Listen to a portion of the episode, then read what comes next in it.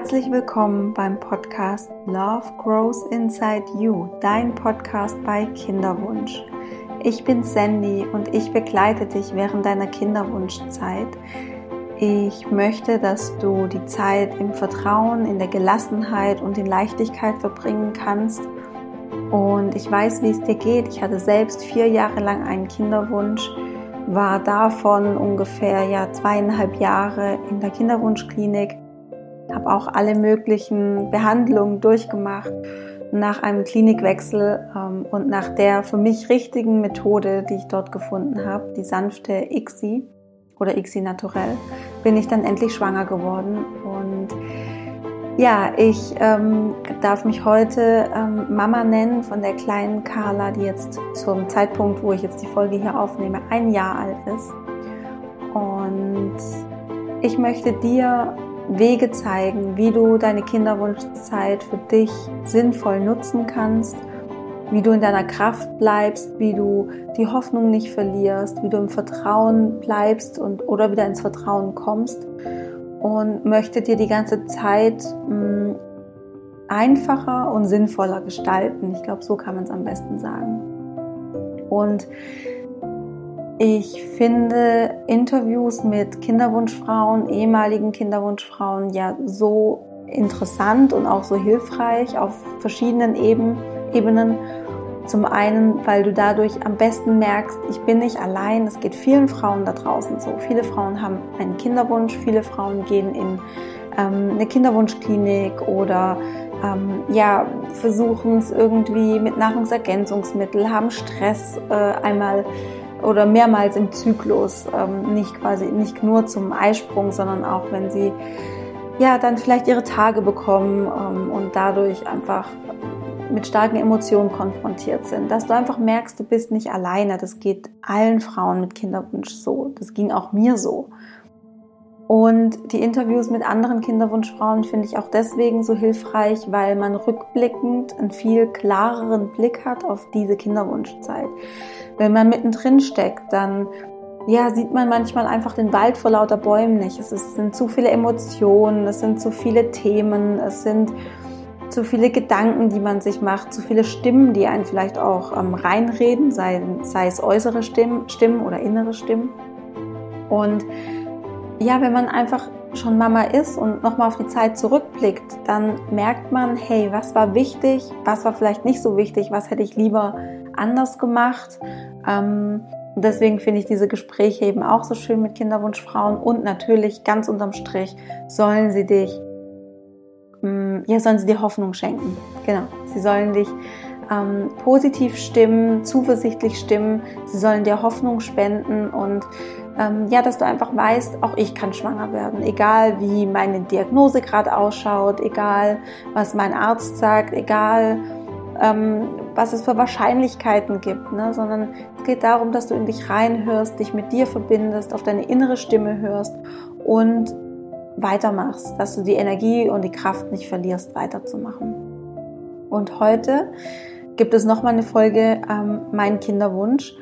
Mm, die vorletzte Folge, also genau die Folge vor den Affirmationen quasi, ähm, die war auch schon eine Mein Kinderwunsch-Folge. Warum mache ich jetzt gerade nochmal eine? Weil ich das Interview mit Julia, sie heißt auch Julia, wie bei der letzten Mein Kinderwunsch-Folge, ähm, ich fand jetzt das aktuelle, also die, von der Folge, was du jetzt hörst, das Gespräch mit Julia, so unglaublich bereichernd und ähm, ja, es hat mich irgendwie mit einem guten Gefühl entlassen. Ich fand es total entspannend und schön, einfach ihr zuzuhören, ihre Geschichte zu hören und sie hat so, so viele wichtige Learnings generiert in ihrer Zeit. Also sie hatte fast drei Jahre Kinderwunsch und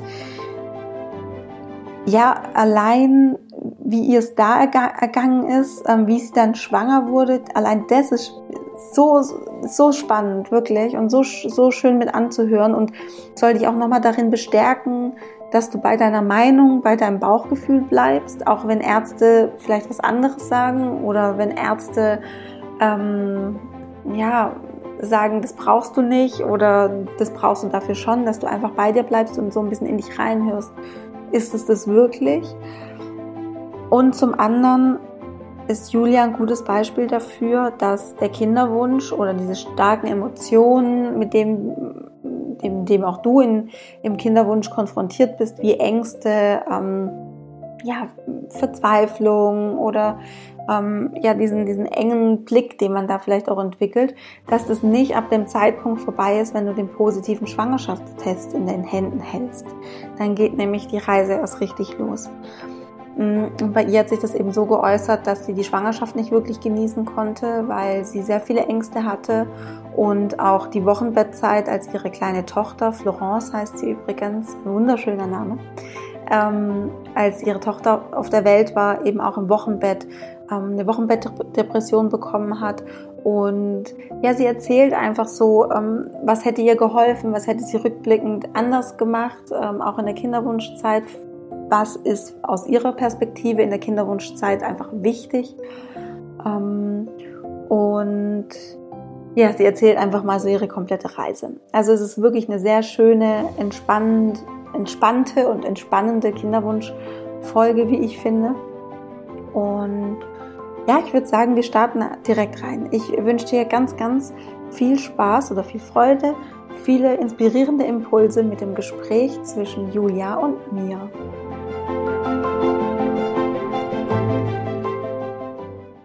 Hallo liebe Julia, schön, dass du da bist. Schön, dass du mit uns über deinen Kinderwunschweg sprechen möchtest und ja, dir dafür Zeit nimmst. Du bist nämlich mittlerweile Mama und ich weiß ja, wie ja, wie wichtig und wie kostbar Zeit ist, wenn man Mama ist. Deswegen vielen, vielen Dank, dass du da bist und herzlich willkommen. Ja, danke schön und danke, dass ich da sein darf. Ja, sehr, sehr gerne.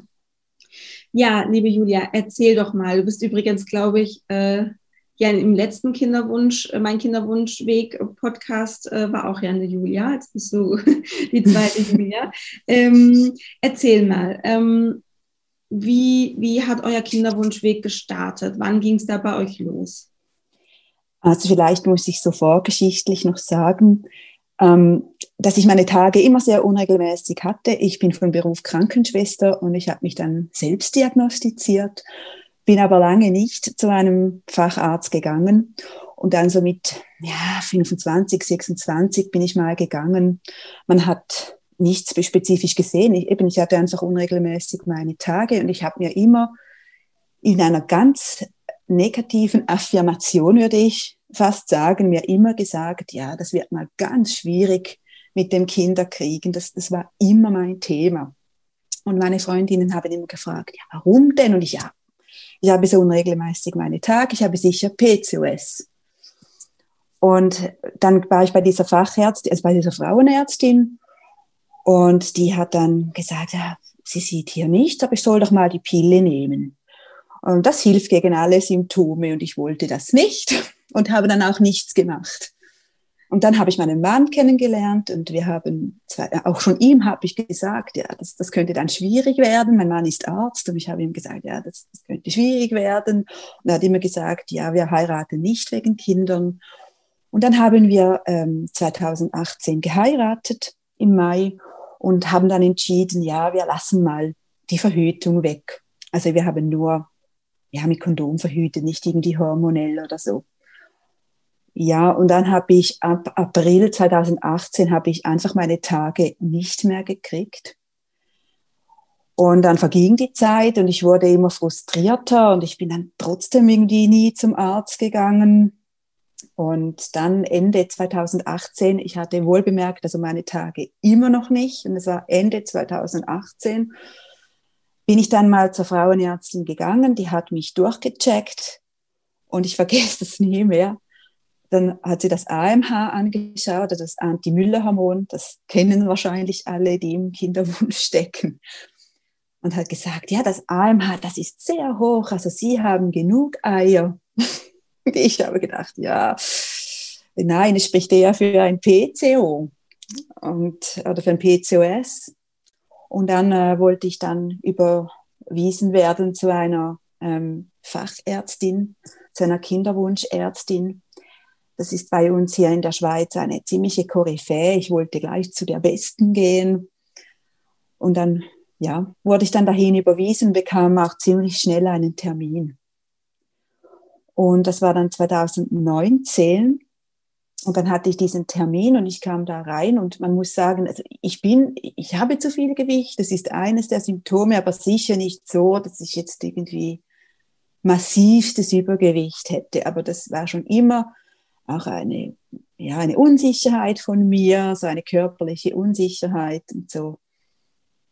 Ja, und dann hatte ich diesen Termin und ich hatte große Hoffnungen, dass sie irgendetwas machen kann. Und dann sagt diese Frau zu mir, ja, also Sie sind zu übergewichtig, ich kann Sie nicht stimulieren, ähm, weil wegen Thrombosegefahr. Es bestünde eine zu große Thrombosegefahr. Ich müsste zuerst abnehmen, ja, ob ein Magenbypass in Frage käme. Ja, und dann saß ich da und das war wirklich nochmals so das, was ich nicht gebraucht habe. Also nochmals so, ich, wo mein Körper immer sehr gebasht habe, sage ich jetzt mal, also immer auf mir herumgehackt habe und und dann kommt jemand und bestätigt genau das, und zwar eine super Ärztin bestätigt genau das, es ist dein Körper, oder? Und du bist zu schwer. Mhm. Und dann hat sie mir äh, Metformin verschrieben und mich nach Hause geschickt und wir hatten dann nochmals einen Termin. Und es war einfach, ich vergesse das nie mehr, wie ich da habe so geweint. Meine beste Freundin kam und es ist einfach alles zusammengebrochen, einfach weil ich gedacht habe, wer hilft mir denn? Also wenn diese Frau mir nicht helfen will und kann, weil ich angeblich so übergewichtig bin, also wer hilft mir? Julia, kann ich kurz was, kann ich was zwischenfragen? Mhm. Also ähm, warst du, also warst du objektiv gesehen wirklich, also warst du warst wirklich übergewichtig? Ja, also sozusagen. der BMI, der war vielleicht so bei, also ein normaler BMI ist bei ist ja bei etwa 25 und ich war bei 33, aber das, ja, ich, ich, ich sehe auch nicht so aus. Also ich, du siehst mich jetzt, ich, ja. ja. ich sehe nicht. Ich, natürlich bin ich übergewichtig und sie wollte einfach meinen BMI unter 30. Das mhm. war ihr Ziel. Und so Gewicht, das, das war, ähm, das war eben immer mein Thema, oder? Also Insulinresistenz, aber dazu komme ich später noch. Aber das ist ganz spannend, weil du hast vorhin gesagt, ähm, du hast selber die ganze Zeit deinen Körper gebasht und äh, warst selber nie im Vertrauen, was dein Körper angeht und fandst den immer irgendwie blöd mhm. oder hast ihn als Problem gesehen. Genau. Und was ich immer so spannend finde, ist, dass das Außen und das, was uns passiert, immer wieder das bestätigt, was wir, was wir eh schon glauben. Ja, das ist so. Das ja. ist genau so. Also ja. es, es kam nochmal so obendrauf. Ja, genau, genau. Ja. Genau. Ja, sorry, mach weiter. Das, ja. ja, das ist schon gut. ja. Ich habe dann das Metformin genommen und ähm, meine Tage kamen trotzdem nicht. Es war mittlerweile, glaube ich, schon so April oder so 2019. Also ein ganzes Jahr schon meine Tage nicht. Ich hatte dann, also mein Mann hat dann gesagt, du musst unbedingt darauf bestehen, dass du einen Termin oder eine Zuweisung kriegst zu einer Endokrinologin, um, um dich mal richtig durchchecken zu lassen, weil eigentlich hat man das gar nie gemacht. Also mir war gar nicht klar, wo genau stecke. Es war eine Selbstdiagnose bis dahin. Also es war schon klar, es scheint ein PCOS zu sein. Ähm, aber habe ich dann so eine Insulinresistenz? Es gibt ja verschiedene Typen so. Also was ist genau das Problem? Und was hat die, was hat die Ärztin dazu gesagt? Also ähm, hat, als du gesagt hast, naja, aber ich habe seit einem Jahr meine Tage nicht. Was hat die Ärztin dazu gesagt? Ich hatte dann beim zweiten Termin gesagt, ich habe trotz Metformin über zwei Monate immer noch nicht meine Tage. Und dann hat sie mir dann Hormone verschrieben. Ich glaube, das war Östrogen und Progesteron, so um das auszulösen und hat mich dann auch zu einer ähm, Endokrinologin, also das ist eine Fachärztin für Hormone, hat sie mich ähm, überwiesen. Und ähm, ich, ich, trotz diesem Versuch mit Östrogen und Östrogen-Gestagen ist es, glaube ich, ich weiß es auch nicht mehr, sind die Tage nicht gekommen. Und dann hatte ich den Termin bei dieser Endokrinologin und die hat mich äh, komplett abgeklärt mit dem Resultat, dass eigentlich mein Hormonstatus total okay ist. Also sogar, es, es gibt da diese, dieses eine, das, diesen Homa Index oder so, den misst man auch. Man, das hat auch mit, der, äh, mit dem äh, mit dem Ding zu tun, mit der Insulinresistenz. Es war eigentlich alles gut. Ähm, aber schon klar ein Zeichen für PCOS und so. Ähm, und sie hat mich dann, also sie hat mich sehr ernst genommen. Sie war sehr eine, ja, eine wirklich gute Ärztin. Sie war so straight und hat dann gesagt, wir brauchen jetzt einen Plan, bevor du wieder durchdrehst auf gut Deutsch. Und sie hat mich dann ähm, zu, zu einer, ich sagte dann, ja, ich wollte, will auch mal eine Zweitmeinung von einer anderen Frauenärztin, weil bis jetzt waren die Frauenärzte auch nicht. Also so, dass ich das Gefühl habe, ich, fühl, ich fühle mich wohl, oder? Also zu mir haben sie nicht so gepasst, sage ich mal. Ja, und am Abend nach diesem Termin habe ich meine Tage gekriegt. Höchst spannend. Wirklich. Ich habe so lange gewartet, am Abend nach diesem Termin kamen die Tage. Wo du dich einfach mal gesehen gefühlt hast und ernst genau. genommen und ähm, jemand sich dir wirklich mal zugewendet hat in deinem Körper. Und, ähm, Exakt, mhm. ja. So und wie wenn dein Körper dann in dem Moment wirklich wie so, wie so loslässt und sagt, ah, Gott sei Dank. Absolut, ja. Mhm. Das, das ja. konnte ich bis anhin irgendwie nicht. Und, ja. Und sie hat dann auch gesagt, wir versuchen es mal noch medikamentös, mit, mit, also mit einem Medikament abzunehmen. Das heißt Saxenda. Mhm. In der Schweiz heißt es so. Ich weiß nicht, mhm. wie es in Deutschland heißt. Und ähm, sie hat mich dann überwiesen zu einer super Frauenärztin. Und als ich ihr meine Geschichte ähm, erzählt habe, auch mit der Aussage von dieser Kinderwunschfachärztin, hat sie fast die Hände über dem Kopf zusammengeschlagen und hat gesagt, das ist aber ziemlich hart. Also ich habe schon viel übergewichtigere Frauen als sie gehabt und habe die geschickt in die Kinderwunschbehandlung zum Stimulieren und so. Und das versteht sie nicht. Aber ich sage mal so zu ihrer Verteidigung vielleicht, ich meine, man hat einen gewissen Ruf, vielleicht hat sie etwas erlebt und man will ja auch keine Risiken eingehen. Also das muss man auch sehen. Ich will nicht nur sagen, ja, geht gar nicht. Also das muss mhm. man zur Verteidigung dieser Ärztin auch sagen, weil sie, sie ist eigentlich gut. Also der Erfolg spricht ja für sie. Das ist die eigene Erfahrung, die ich gemacht habe. Ja, und dann ähm, hat sie mal eben einen, hat meine Frauenärztin, meine neue, mal einen Glukosetoleranztest gemacht. Da muss man Zuckerwasser trinken und dann immer mal wieder Blutentnahme machen. Und da hat man dann gesehen, ja, ich habe wirklich eine riesengroße Insulinresistenz. Und das ist wirklich mein Hauptproblem. Bis dahin war eigentlich alles unauffällig. Und dann hat sie äh, die Dosis von Metformin noch ein wenig erhöht und ich habe noch Ovasitol genommen und so. Und ich habe dann auch mal angefangen, eben selber zu recherchieren und ich bin dann da auf diverse Frauen im Internet gekommen, weißt du, so zum Beispiel Julia Schulz, die kennen wir wahrscheinlich. Und, und sie hat hier sehr ein großes Wissen zum Thema Ernährung bei Kinderwunsch. Und über sie habe ich dann auch dich kennengelernt, zum Beispiel, oder auch die Julia Glesti, die ja auch schon bei dir war. Und habe ich da auf dieser Ebene auch so selbst angefangen zu handeln ein wenig, aber immer noch so mit, du musst jetzt, das ist ein Druck, du, du musst abnehmen, das ist das Wichtigste, weil sonst kann man nichts machen, du bist nicht gut genug. Mhm. Es hat mit Leistung zu tun, es, es war fast ein wenig so. Mhm. Äh, aber das fängt ja bei mir an, das wird ja nicht so vermittelt, oder das, ist, das fängt bei mir an, dieser Druck. Und die Frauenärztin, die hat dann gesagt, wir versuchen es mal mit Clomiphen. Ich weiß nicht, ob, ob ihr das kennt in Deutschland. Schon, mhm. ja. ja. Ja, Und dann haben wir das versucht. Es ist mittlerweile Frühjahr 2020 mhm. schon. Und drei Versuche. Und ähm, wir haben die Dosis am Schluss verdreifacht und bei dreifacher Dosis hat sie ein Follikel gesehen. Also ich habe auch nicht auf das reagiert.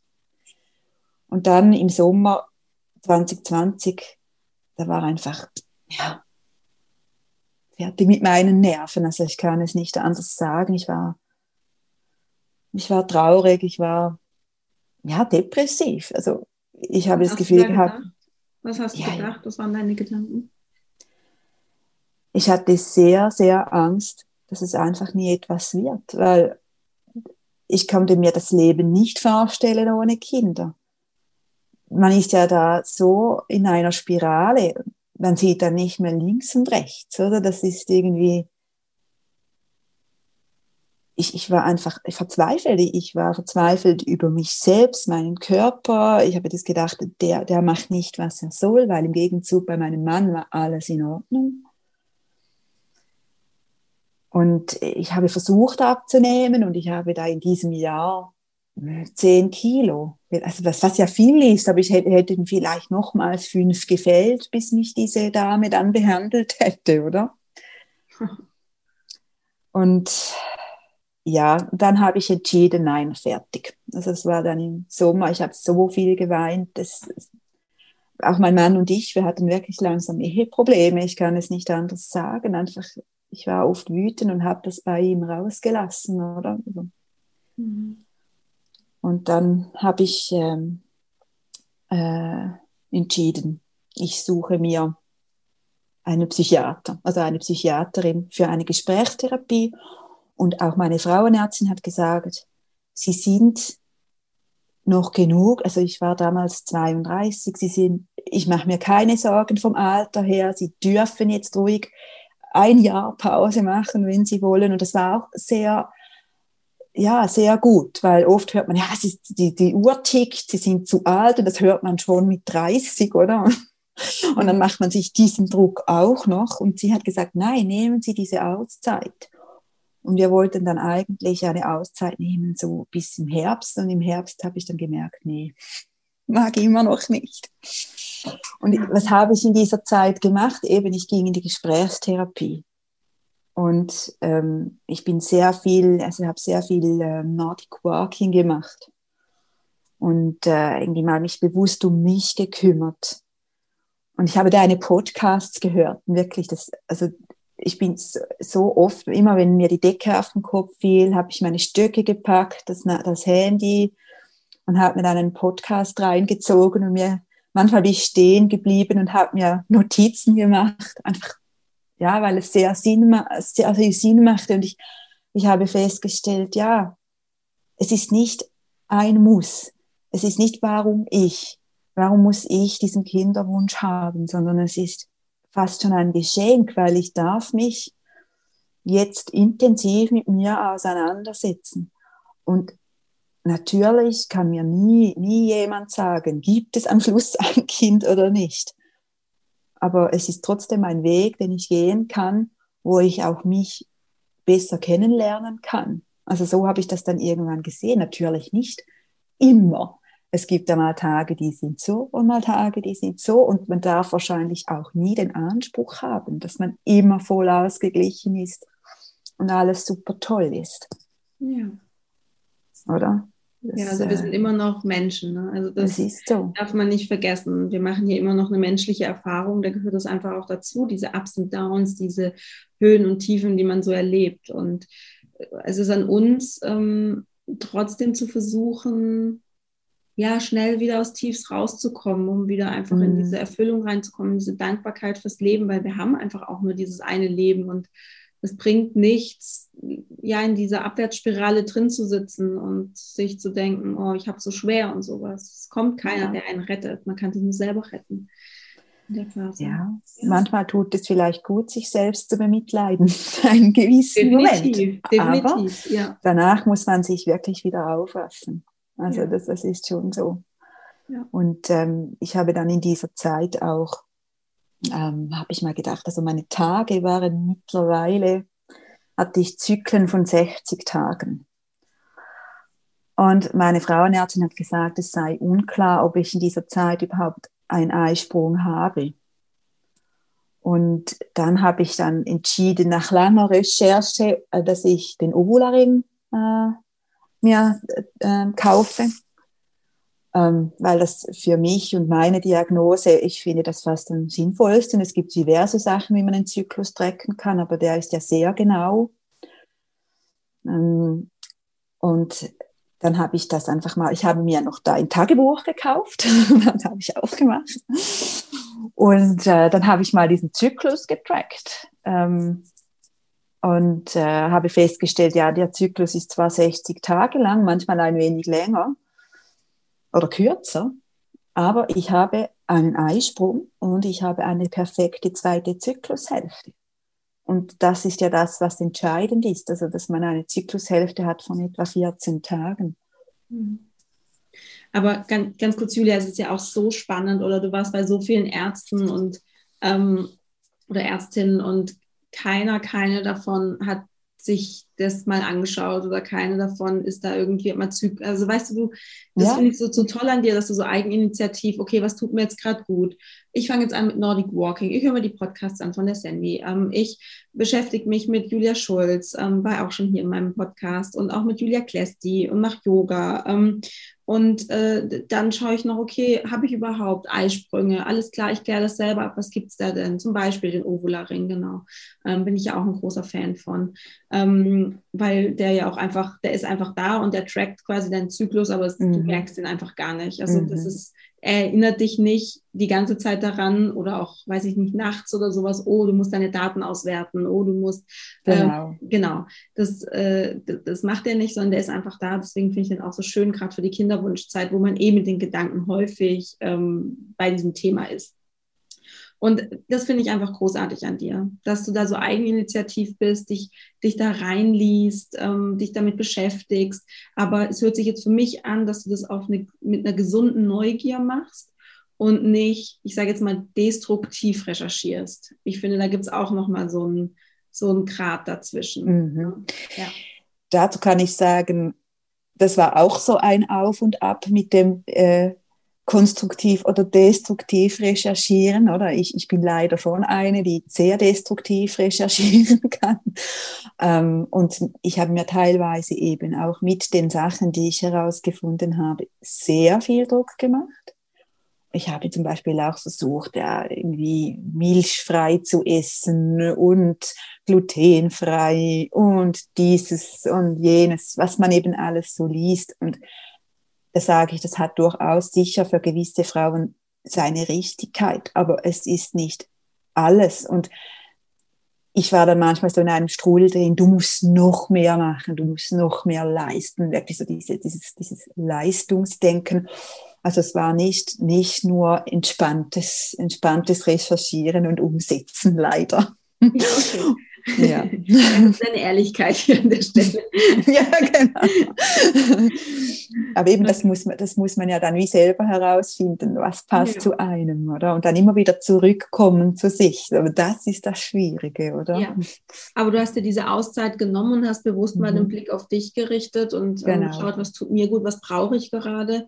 Genau. Ähm, dann hast du im Herbst festgestellt, nee, ich, es geht gerade noch nicht weiter, ich möchte mhm. gerade nicht weitermachen, ich möchte mich noch weiter mit mir beschäftigen, noch mehr bei mir ankommen, noch mehr in diese Ruhe kommen wahrscheinlich auch. Genau, ja. so, so war es. Ja.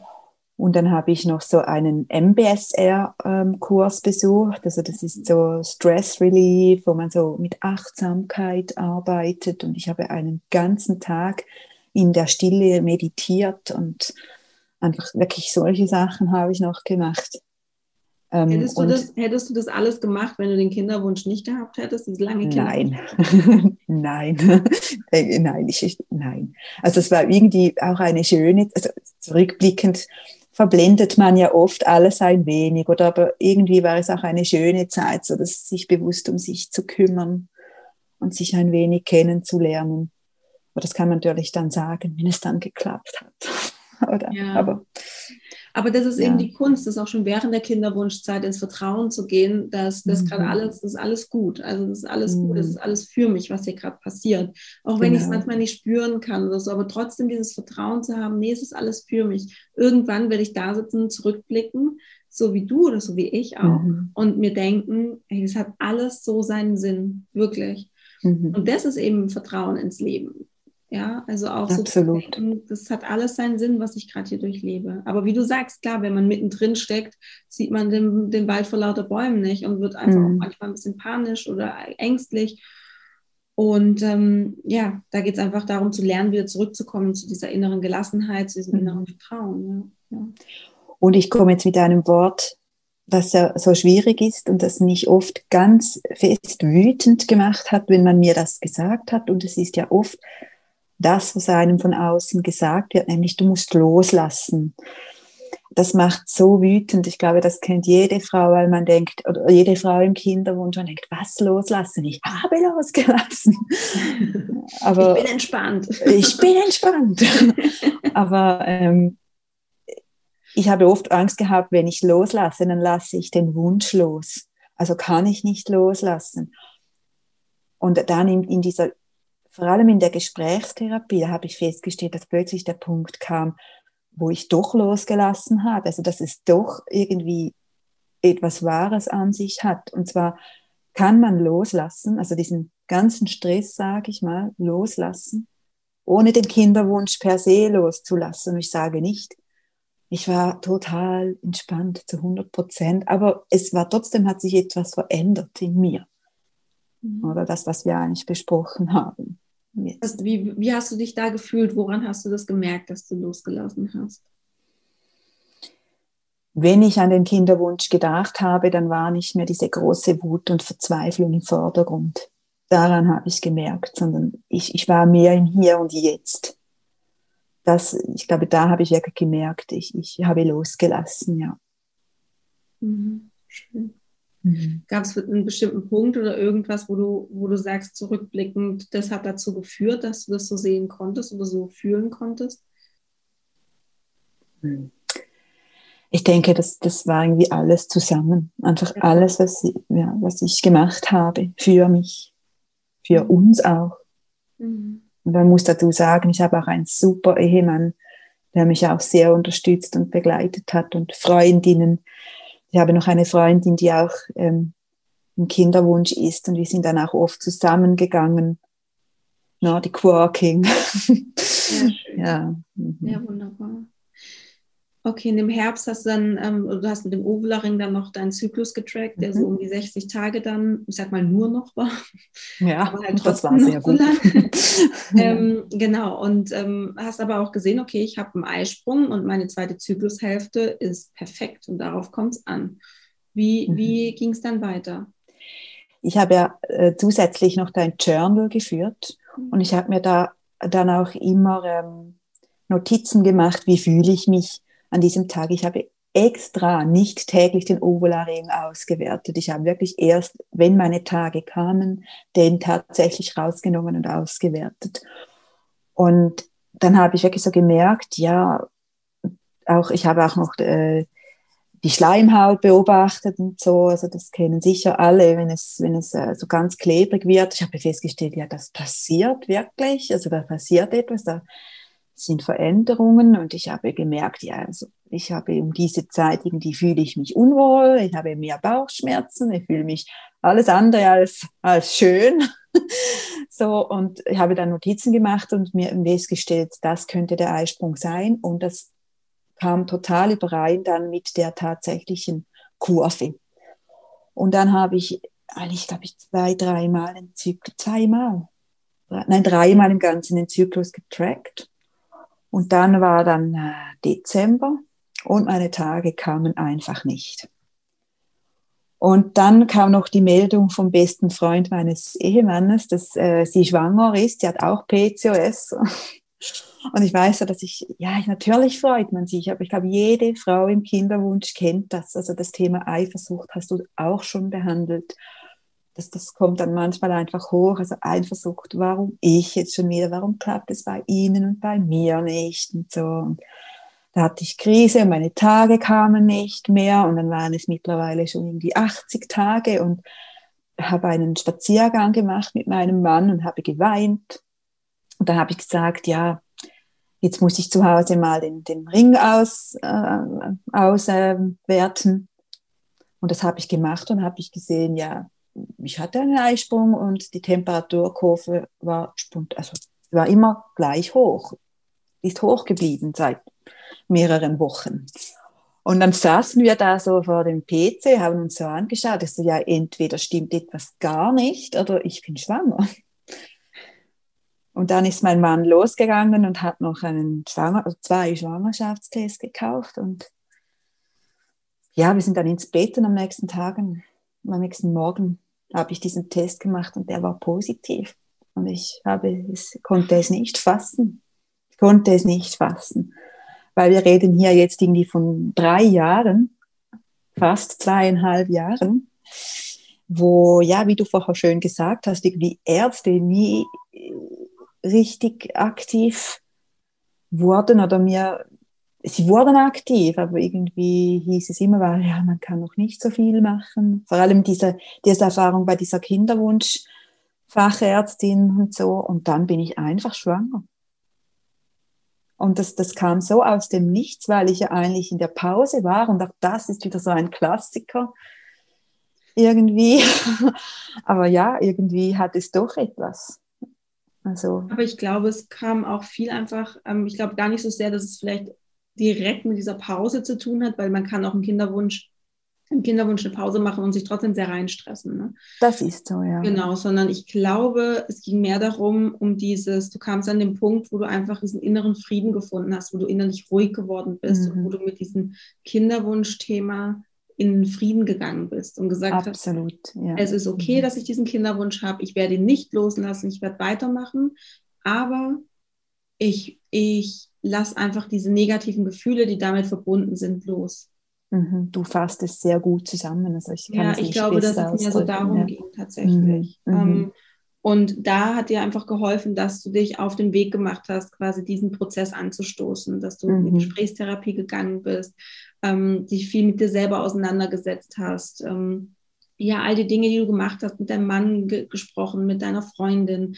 Ähm, und das Stück für Stück für Stück für Stück hat dich dazu geführt, dass du irgendwann mal an den Punkt kamst, wo du gesagt hast, okay, es ist okay, es ist einfach mhm. so ich kann nichts machen. Und dieses, das ist ja dieses Loslassen, ne? dieses, diese Hingabe an, diese, mhm. an dieses mhm. Thema, an den, an den Kinderwunsch. Ich gebe mich diesem, dieser Krise, diesem Kinderwunsch jetzt einfach hin. Ich kann es nicht ändern.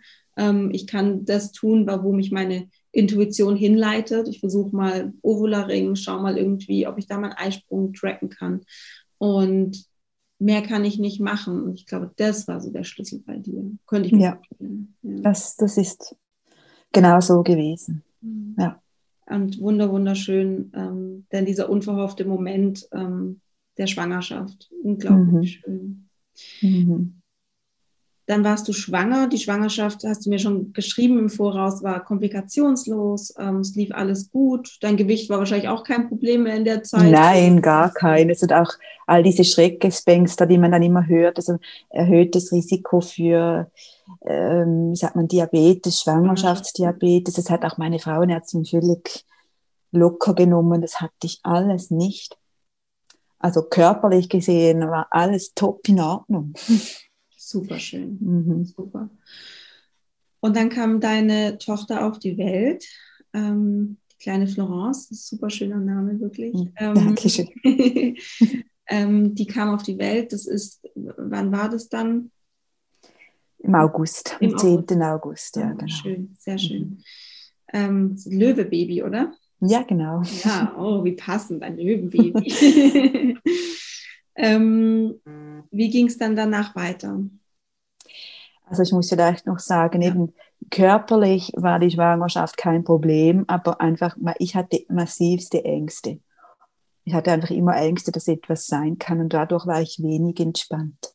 Mhm. Und das ist eigentlich sehr schade, muss ich sagen, weil ja, man könnte es mehr, man könnte, ich hätte es mehr genießen können, aber ich glaube einfach nach dieser Zeit und ich war gerade dabei, Vertrauen in meinen Körper aufzubauen und plötzlich war ich schwanger. Ich konnte das fast nicht fassen. Also, dass mein Körper das jetzt trotzdem geschafft hat. Ich konnte fast nicht glauben, dass, dass es so ist und dass es dann aufrecht erhalten bleibt, auch wenn ich alle medizinischen Faktoren hatte, oder? Mhm. Ja, und dann, äh, ich hatte einen Kaiserschnitt, weil sie lag quer. Ui, mhm. Also das äh, kommt sehr selten vor, dass sie ja. lag an meinem Becken. Also weil mein Becken wohl sehr steil ist, hat meine Frauenärztin dann gesagt. Und aber da, aber auch, das war, sie kam auf die Welt super gesund, gleich geschrien, alles kein Problem. Und ich hatte sie dann die ganze Nacht so bei mir im Bonding, also so auf meiner, auf meiner Brust. Ja, und dann irgendwie am nächsten Tag, ja, irgendwie hatte ich wieder das Gefühl, ich hatte solche Erwartungen, wie das dann sein sollte, gefühlsmäßig. so, wenn doch jetzt endlich dieser Wunsch erfüllt ist. Und es war einfach nicht so. Es war irgendwie mehr so einfach eine große Leere, viele Schmerzen, aber das gehört einfach dazu, ein paar Tage. Das, ja. ja, und ich konnte wie irgendwie gar nicht ankommen, da wo ich jetzt bin.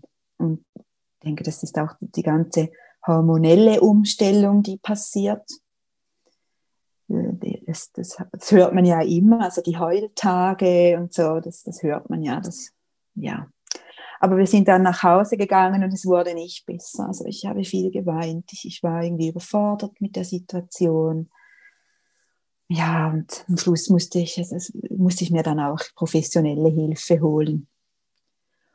Und ähm, in diesem Prozess, da habe ich dann festgestellt, mein Gott, du, du warst so lange so gestresst und so streng zu dir selbst. Du, du warst vorher lange gestresst. Ich war wirklich kurz eigentlich in der Ruhe oder wie wir es vorher schön zusammengefasst haben, so bei mir selbst und habe losgelassen.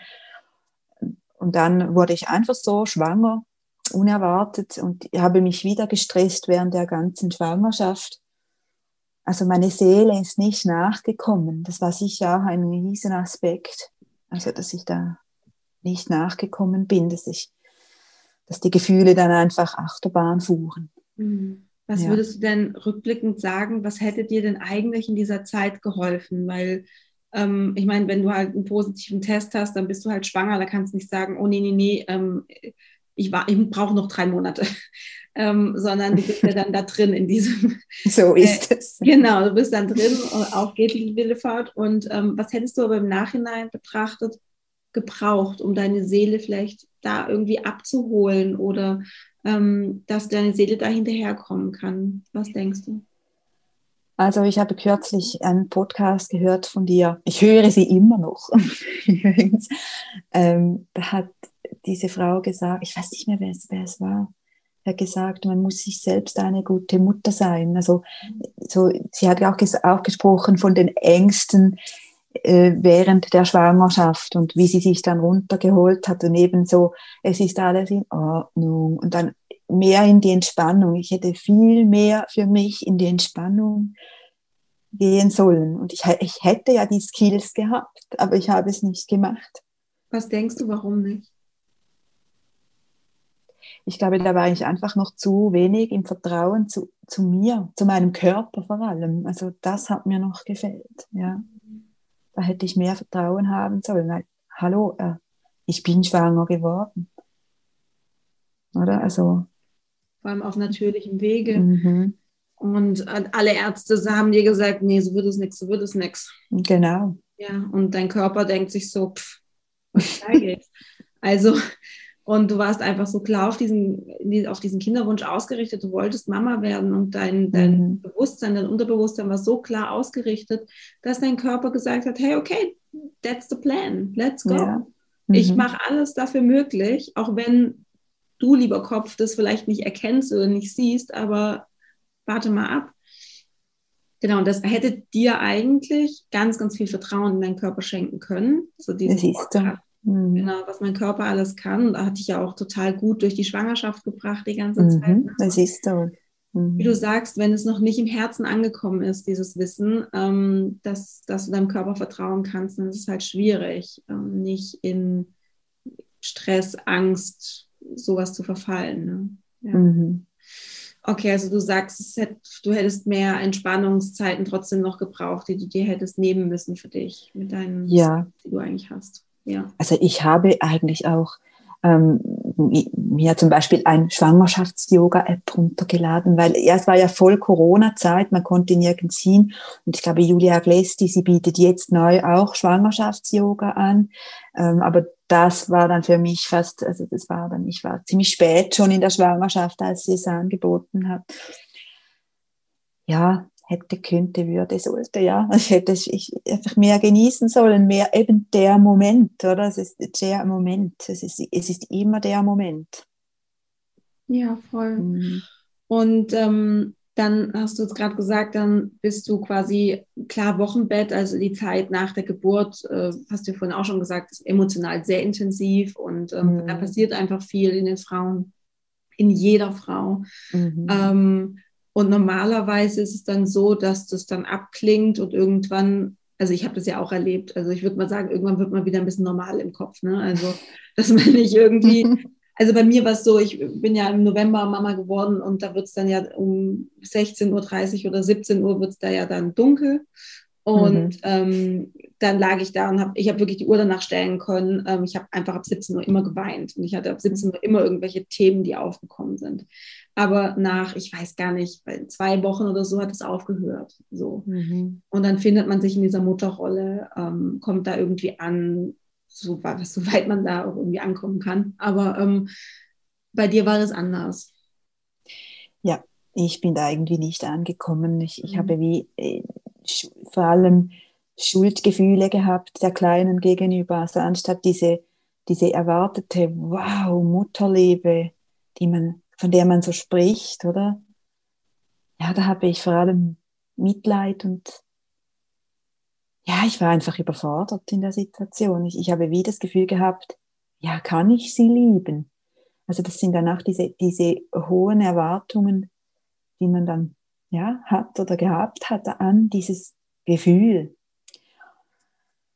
Und ähm, eben dann habe ich mir dann wirklich professionelle Hilfe geholt, weil es ging einfach nicht mehr. Ich, ich war, ich, mein Mann hatte vier Wochen Vaterschaftsurlaub, also in, in der Schweiz hat man neu zwei Wochen und wo, bei seinem Arbeitsplatz drei und er hatte noch Ferien eine Woche, also vier Wochen.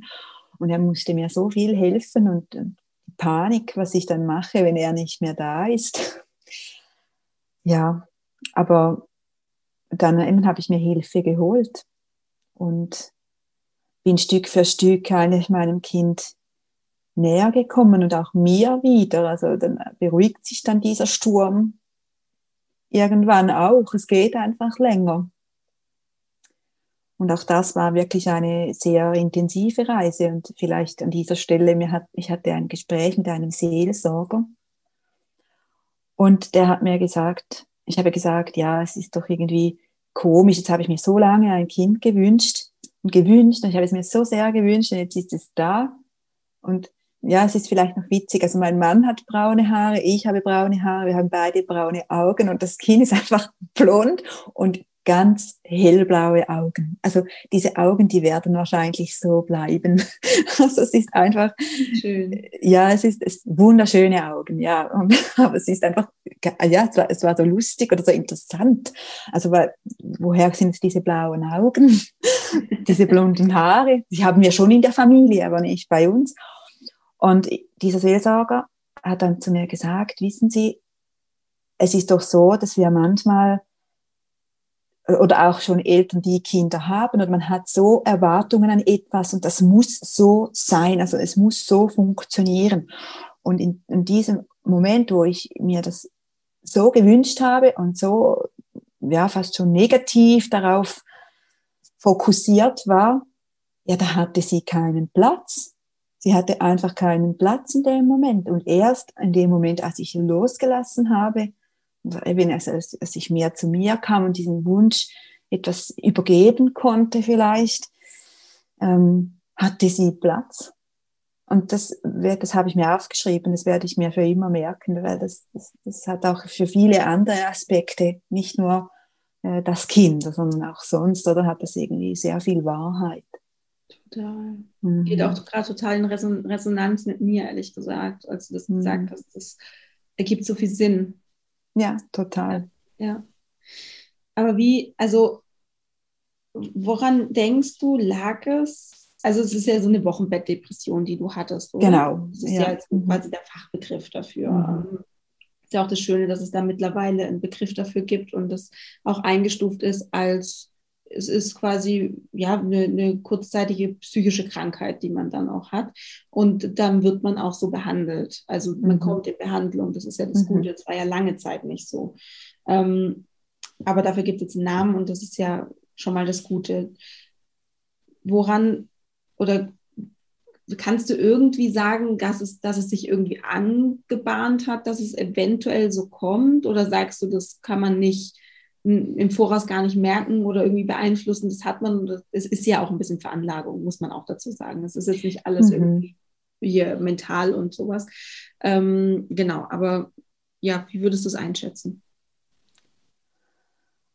ich hätte niemals damit gerechnet, dass ich gleich eine Wochenbettdepression bekomme. Nein, ich, ich habe schon, ich meine, dass, dass man struggelt oder so, das, das habe ich gewusst. Naja, vielleicht mehr. Also ich habe während der Schwangerschaft vielleicht schon mir manchmal gesagt, du machst dir jetzt so einen Stress und danach ist das Kindlein da und braucht eine volle Aufmerksamkeit da hätte ich vielleicht auch mehr drauf hören sollen, auf mich selbst. Ja.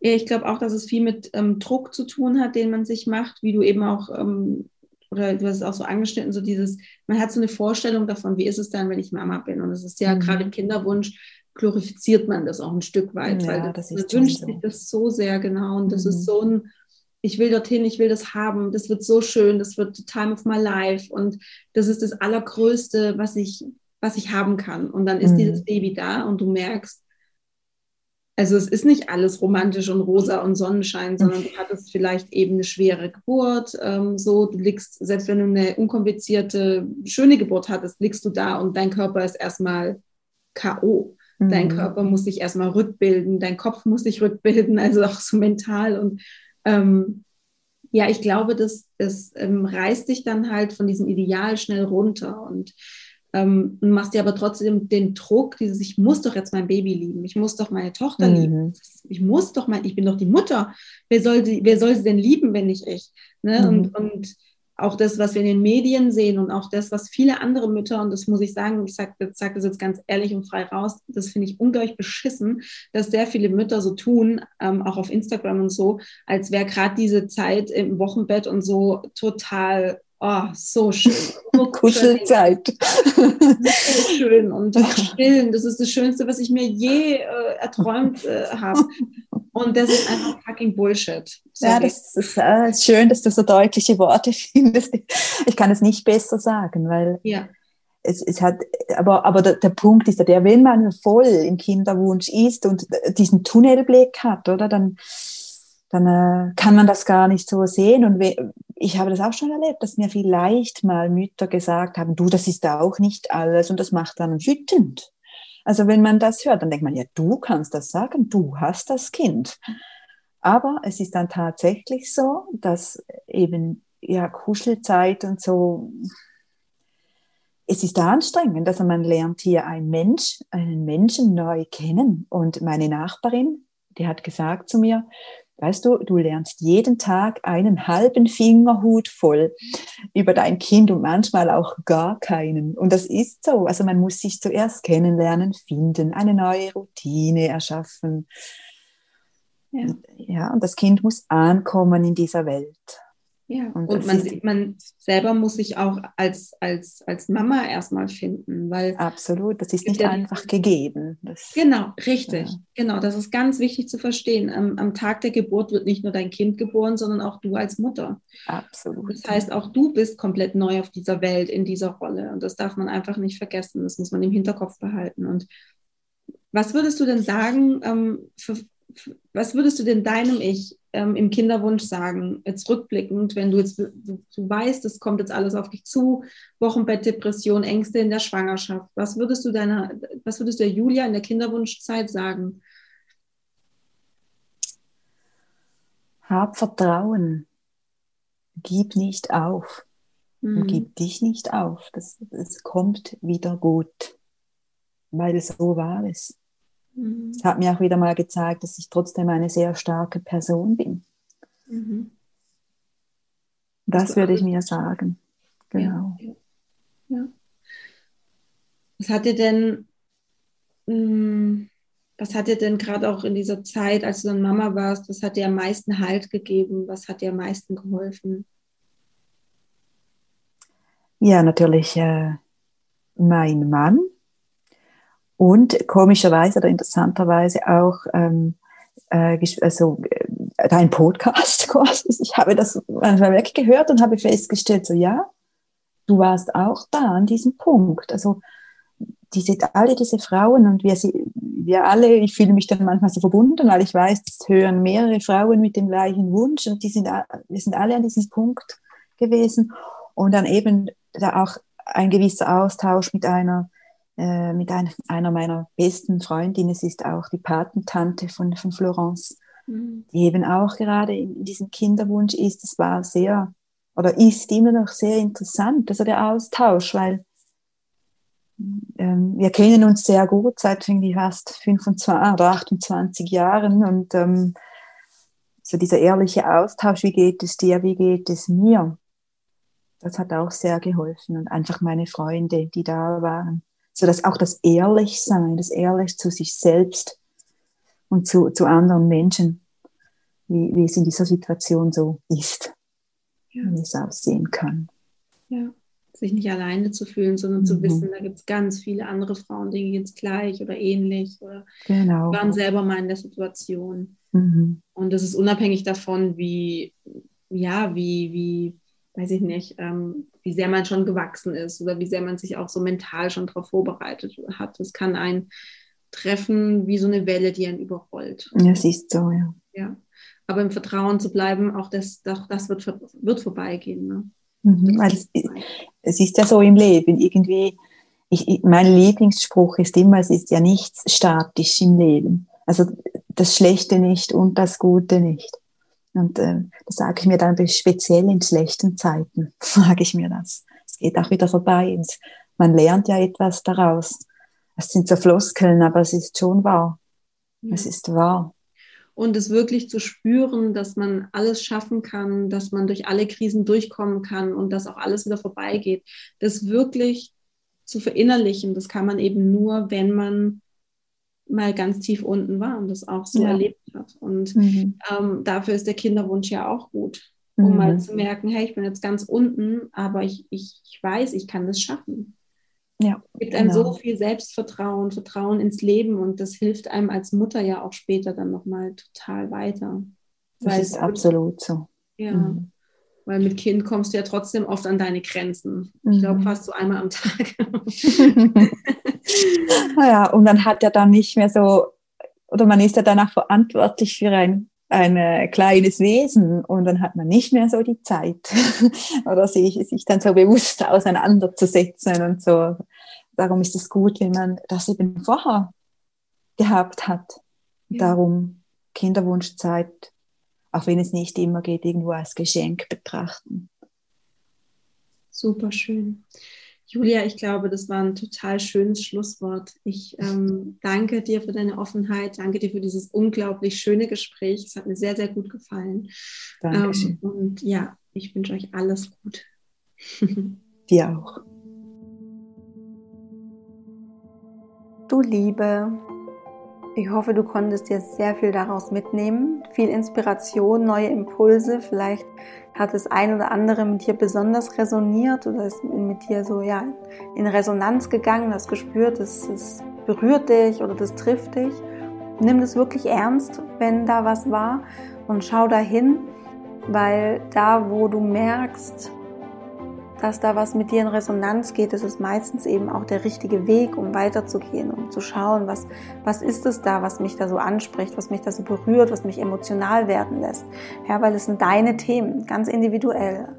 Und mir schreiben viele Frauen nach einer Podcast-Folge, wenn sie die gehört haben, dass an der einen oder anderen Stelle sind ihnen Tränen gekommen oder sie haben Gänsehaut bekommen und das sind immer ganz unterschiedliche Stellen. Wir denken häufig, ja, bestimmt geht es jeder Frau an der Stelle so. Aber das ist nicht so. Das hat was mit dir zu tun, mit dir individuell. Und ja, reflektier nochmal, was war das für eine Stelle? Warum berührt dich das so? Warum kommen da so Emotionen hoch? Und geh in die Richtung weiter. Und wenn du dir eine Begleitung wünschst, in deiner Kinderwunschzeit, wenn du sagst, du möchtest dich selbst begleiten, aber so ein bisschen angeleitet, dann kann ich dir mein Journal ans Herz legen. Es begleitet dich sechs Monate oder sechs Zyklen und ja, umfasst ganz, ganz viele Themen, ganz viele spannende Themen. Es geht darum, dein Leben zu reflektieren. Es geht darum, deine innere Welt zu reflektieren. Es geht darum, dass du die Kinderwunschzeit, wie gesagt, in, in, Vertrauen, in Leichtigkeit, in Gelassenheit erleben kannst, auch, auch in Dankbarkeit und Demut, dass du diese Zeit erleben darfst und die dann eben auch so füllen darfst, damit sie dir am besten dient und nutzt und auch deinem Baby später. Und wenn du sagst, du möchtest eine ganz intensive Zusammenarbeit, du möchtest wirklich grundlegend etwas in deinem Leben ändern, an deiner Denkweise, du möchtest neu, wirklich ja, ganz neue Perspektiven. Ähm, und du weißt, dass du das am besten kannst, indem du einen Sparringspartner hast, also wirklich jemanden, mit dem du eins zu eins zusammenarbeiten kannst und du dir vorstellen kannst, dass ich das bin. Dann würde ich mich freuen, wenn du mir einen Fragebogen ausfüllst. Du findest den auf meiner Website www.sandyurban.com. Ähm, den Link dazu findest du auch in den Show Notes. Und diesen, dieser kurze Fragebogen ähm, ja, ist quasi so der Einstieg in ein Einzelcoaching mit mir. Du füllst den aus, ich melde mich bei dir zurück, schreibe dir eine E-Mail und wir finden dann einen Termin für ein Erstgespräch, ganz unverbindlich, kostenlos natürlich. Und wir schauen mal, ob das stimmig ist, ob dir meine Methode gefällt, ob du sagst, das, das passt für dich, da kannst du dir vorstellen, dass du damit gut arbeiten kannst. Und dann starten wir da gemeinsam rein. Ich begleite dich für mindestens drei Monate. Mm, und es ist wirklich eine, ja, eine innere Transformation im Kinderwunsch, kann man sagen. Ja, du Liebe, pass gut auf dich auf. Ich ähm, ja, schicke dir ganz, ganz viel Positivität, Licht, inneren Frieden. Ich wünsche dir von Herzen das Beste. Denk dran, Love grows inside you. Alles Liebe, deine Sandy.